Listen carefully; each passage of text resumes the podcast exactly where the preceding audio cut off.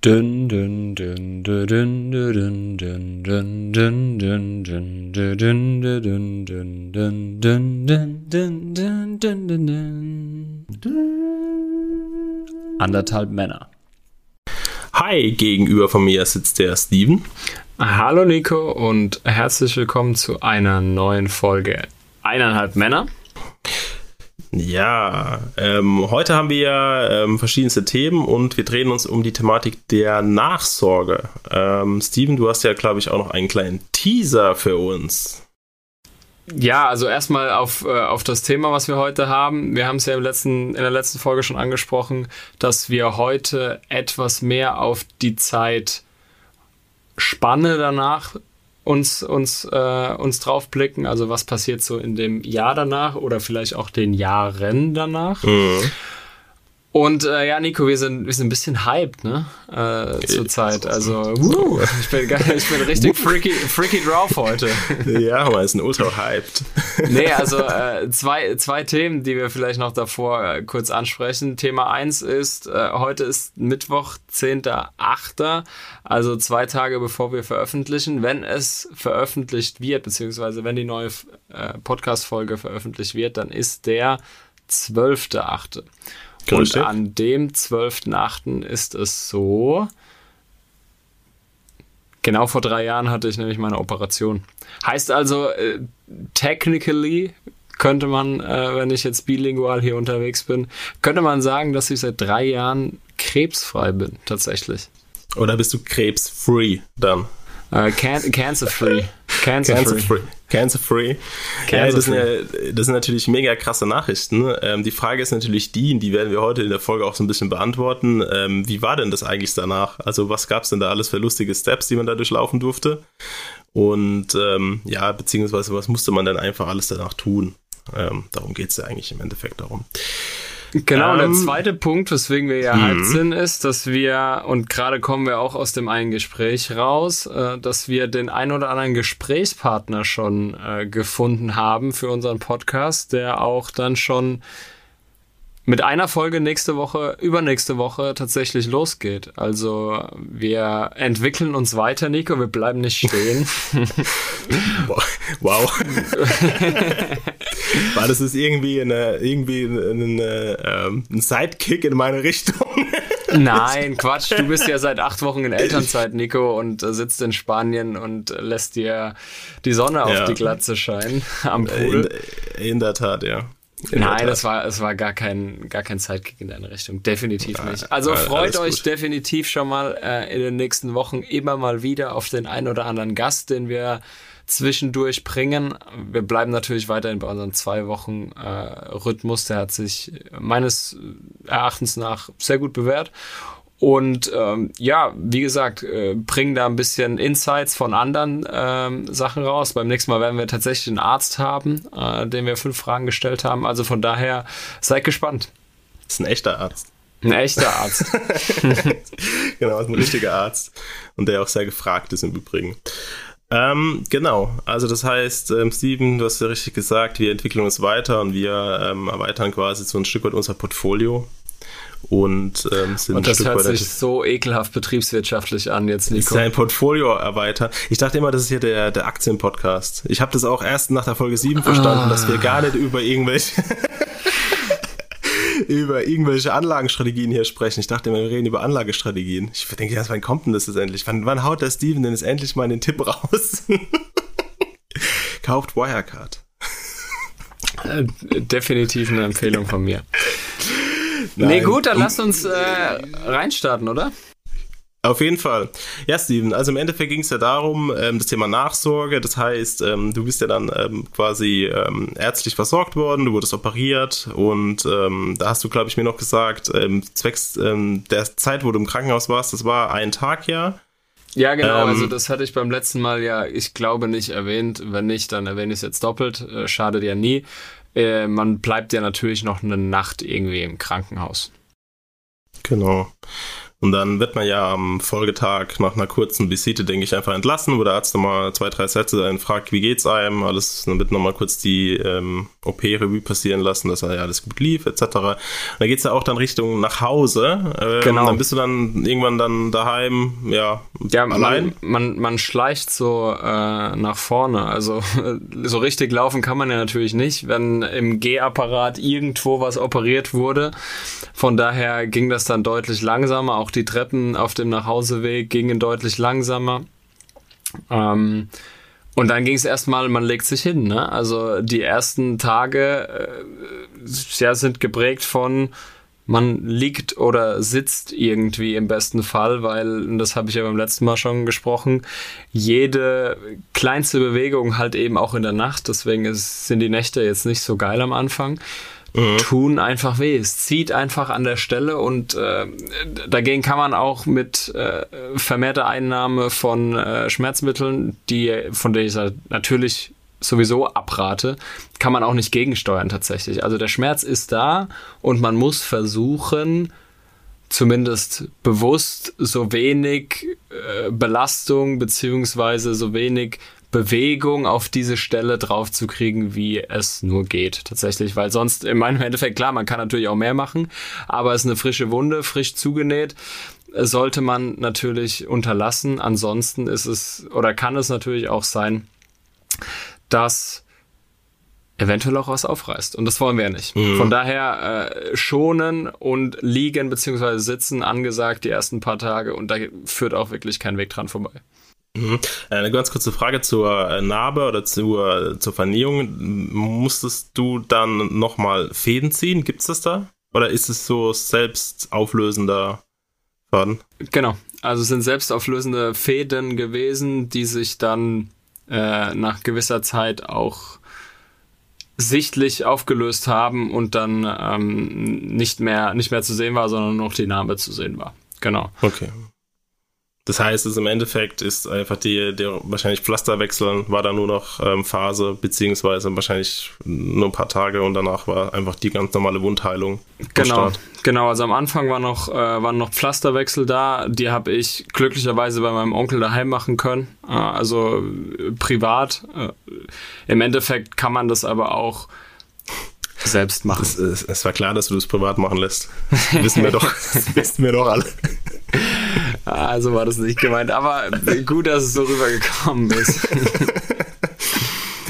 Okay. Ja, und dann, ähm, ich glaube, also ich wurde ja montags operiert und in der Woche war ja eigentlich nochmal so, ja, ich, wenn, wenn mich jemand jetzt fragen würde, was war so der vielleicht emotionalste Tag in deinem Leben, dann war es sicherlich der Tag, äh, an dem ich in die Röhren nochmal gegangen bin nach der OP, wo es dann auch nochmal final ja, äh, final noch irgendwie besprochen wurde, beziehungsweise gesehen werden konnte, so ist die bessere Formulierung, gesehen werden konnte, ob sich da vielleicht im, im Brust- oder im Bauchraum noch das ein oder andere äh, tatsächlich abgesetzt hat, ob es gestreut hat irgendwie und äh, da brauchen wir die, die Computertomographie beziehungsweise die MRT-Röhre, um dann ähm, da auch auf Nummer sicher zu gehen und dann äh, das war eben zwei, drei Tage danach und wie gesagt, war also ziemlich äh, die, die emotionalste Sache tatsächlich, als man da zum Arzt gegangen ist, beziehungsweise zur Radiologie. Das macht ja dann nicht das Krankenhaus oder dein Urologe oder dein Hausarzt, sondern dann hast du ja einen, Radiologen, zu dem du noch gehst. Und der hat dann äh, zwei, drei, vier, fünf äh, Termine vorgeschlagen, die relativ schnell äh, nach der OP gekommen sind. Genau. Und äh, so war eben die Behandlung dann am ersten Tag. Okay. Das heißt, ähm, das Thema MRT ähm, extremst wichtig. Das wird ähm, quasi auch routinemäßig dann ähm, nach der OP ähm, oder kurz nach der OP gemacht. Ähm, ganz kurz, MRT, das ist ja nichts anderes als, ähm, du hast das als Röhre beschrieben. Ähm, ich glaube, vorne dran ist so ein Brett montiert, da wird man draufgelegt, dann wird man durchgeschoben und im Endeffekt ist, glaube ich, die Idee daran, oder zumindest das macht technisch das Gerät folgendes, dass es halt einfach den Körper in gewisse, also nicht physisch, sondern einfach aufsplittet, also Bilder von dem Körper in ähm, einen ganzen, ähm, ganz hohen Detailgrad macht und da sieht man im Endeffekt dann, ob zum Beispiel irgendwo noch was gestreut hat. Ähm, hat man davor Angst, wenn man da reingeschoben wird? Du hast geschrieben, ja, das war irgendwie ein ähm, emotionaler Tag für dich. Ähm, also ist das irgendwie bedrückend, das Gefühl? Einfach weil dieses Gerät so übermächtig ist oder warum war das einfach nur die Angst, dass quasi was drin ist?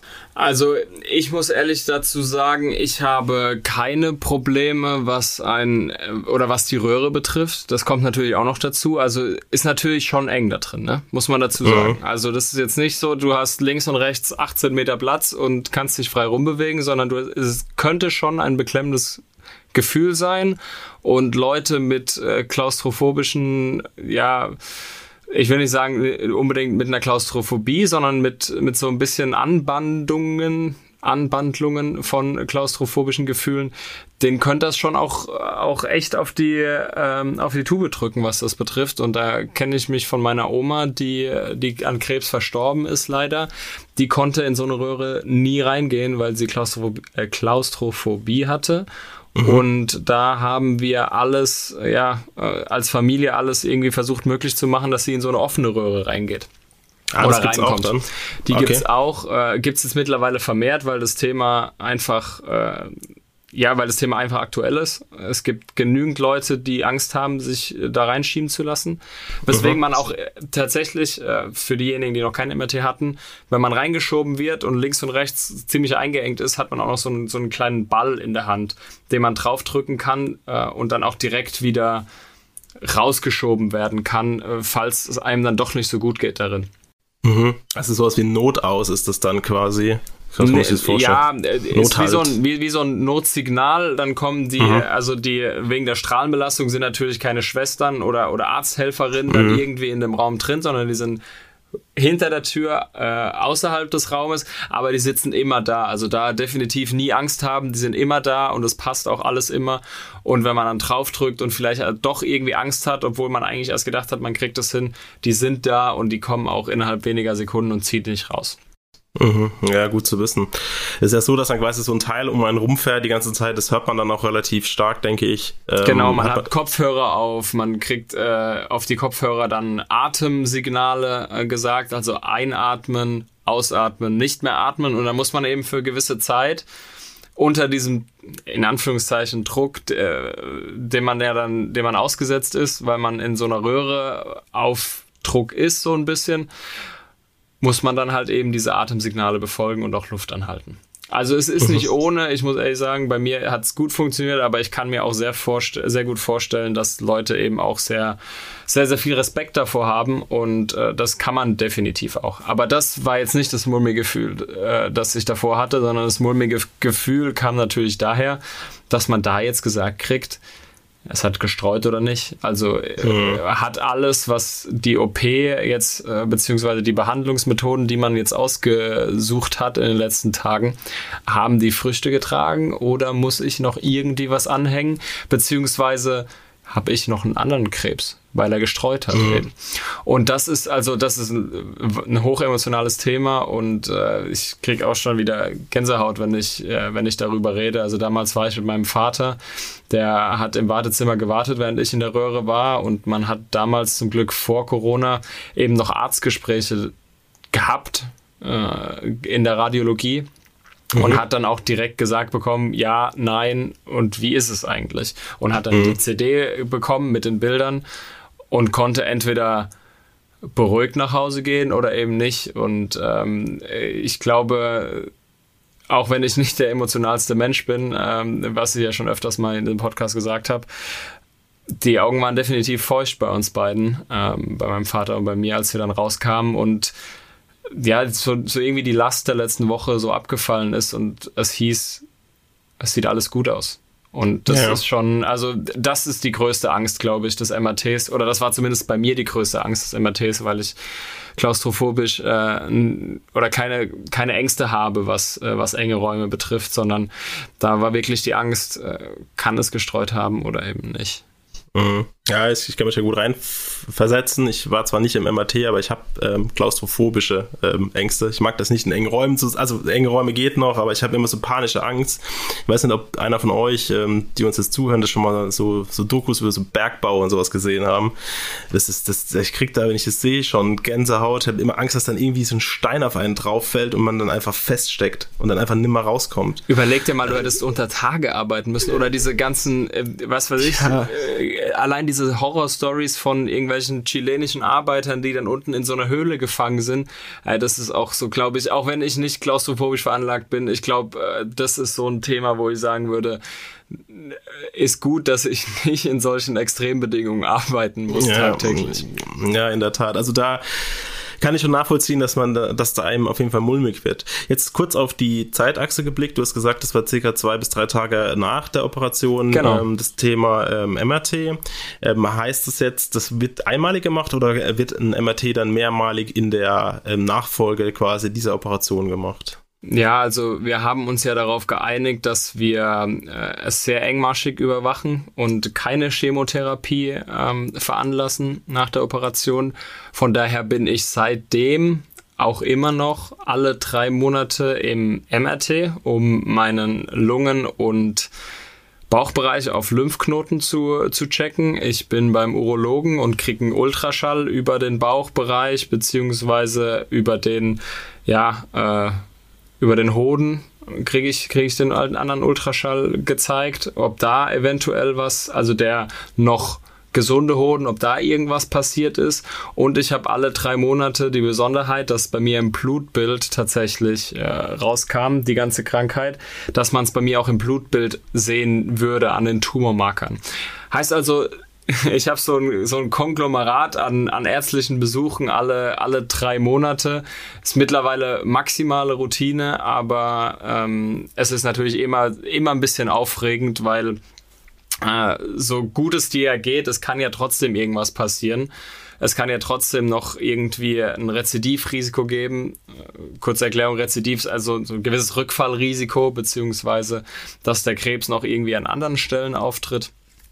Und dementsprechend ist man da schon mal ein bisschen aufgeregt, aber eins von diesen drei Untersuchungen hat man ja immer als erstes. Und meistens, wenn entweder der Ultraschall oder das Blutbild schon okay ist, dann ist die äh, Wahrscheinlichkeit natürlich sehr groß, dass auch das MRT nichts anzeigt. Und dementsprechend kann man da schon nach dem ersten der drei Termine tatsächlich, mhm. ähm, kann man da auch durchatmen. Mhm. Ja, vielleicht äh, wichtig zu sagen, ab dem Moment, wenn man ähm, Krebs hatte, ähm, im besten Fall erstmal als geheilt gilt. Aber das ist halt so eine, ein schmaler Grad, das zu betiteln als geheilt. Also das ist man nicht direkt nach der Operation. Genau. Man hat halt ein Rückfallrisiko und das hat man halt, wenn ich es richtig weiß, auch weiterhin. Im Leben ist das Risiko höher, nochmal an Krebs zu erkranken, als bei jemand, der das nie hatte. Ähm, deswegen halt diese Check-ups sehr wichtig und umso engmaschiger man die macht, ähm, denke ich, umso besser. Natürlich MRT, muss man fairerweise sagen, man wird auch mit ähm, Röntgenstrahlung hier beschossen, ist vielleicht ist auch nicht das allerbeste für deinen Körper, aber in dem Fall, also das ich, warum sage ich das? Es gibt ja Leute, die leiden, ah, das sind Hypochonder, also die glauben immer, dass mhm. sie krank sind. Es macht natürlich dann keinen Sinn, also vorbeugend zu sagen, ich möchte in MRT reingeschoben werden, um zu gucken, ob ich Krebs habe.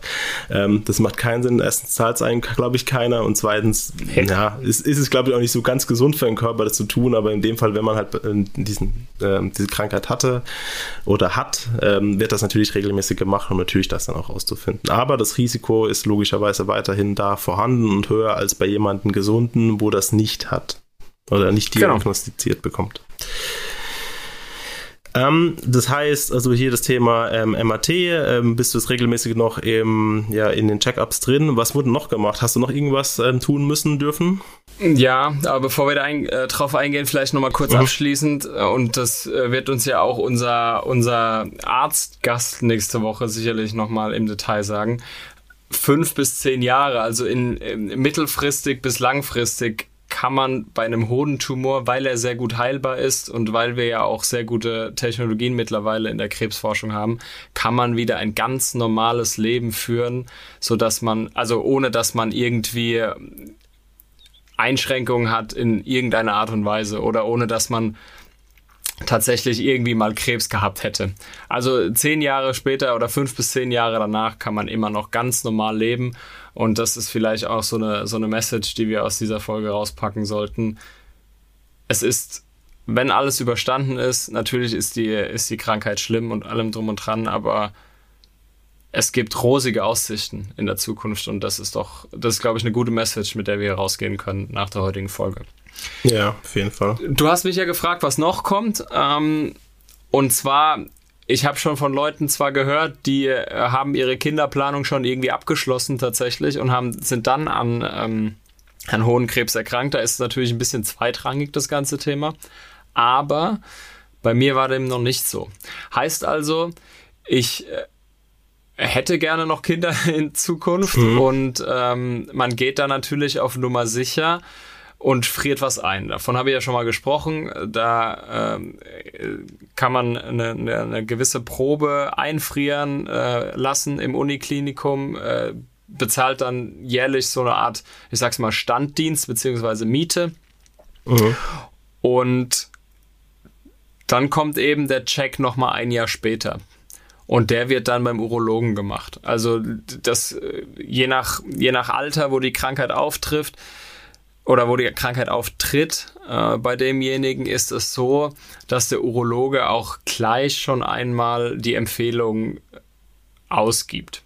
Also mit Check meinst du, die Spermien werden gecheckt, wahrscheinlich. Genau, das da, genau, habe ich jetzt nicht ganz ge äh, so gesagt, aber ist, ist genau so. Also die Spermien werden ein Jahr, genau ein Jahr danach gecheckt, ob sie in Ordnung sind. Mhm.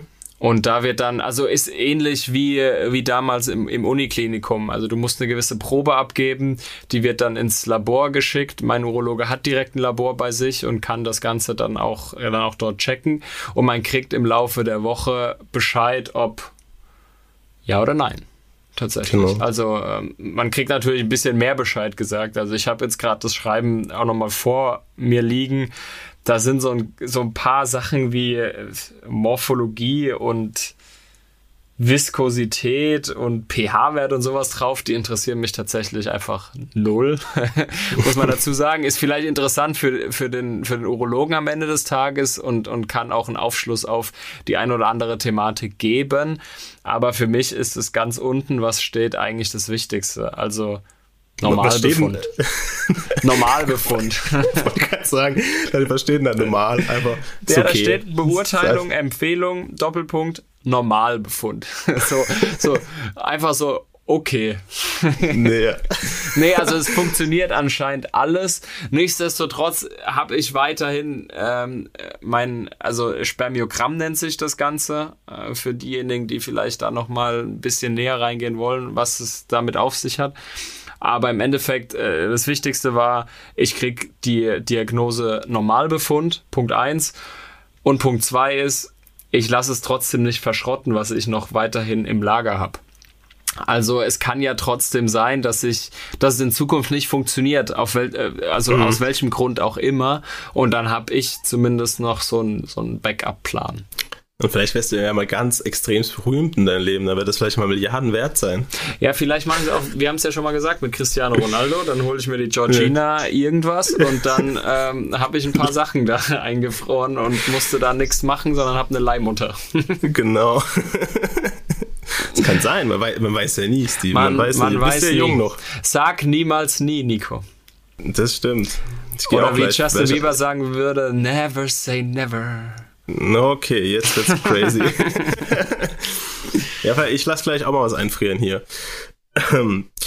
Nick, ähm, ja krass, das heißt, dass im Endeffekt ähm, war die Diagnose des Arztes eigentlich die, dass es alles in Ordnung ist, also wie bei jedem anderen gesunden Mensch einfach auch. Also ich weiß gar nicht, ob es irgendwelche Steigerungsformen von gibt, außer Normalbefund. Oder nee. ob da irgendwie da steht, ein extremst virulent, nee, virulent nicht, aber extremst viral oder so irgendwas. Nee, also Normalbefund ist da wirklich das Normale und äh, vielleicht da dem einen oder anderen Mann auch die Angst zu nehmen, tatsächlich ein Hoden reicht vollkommen aus.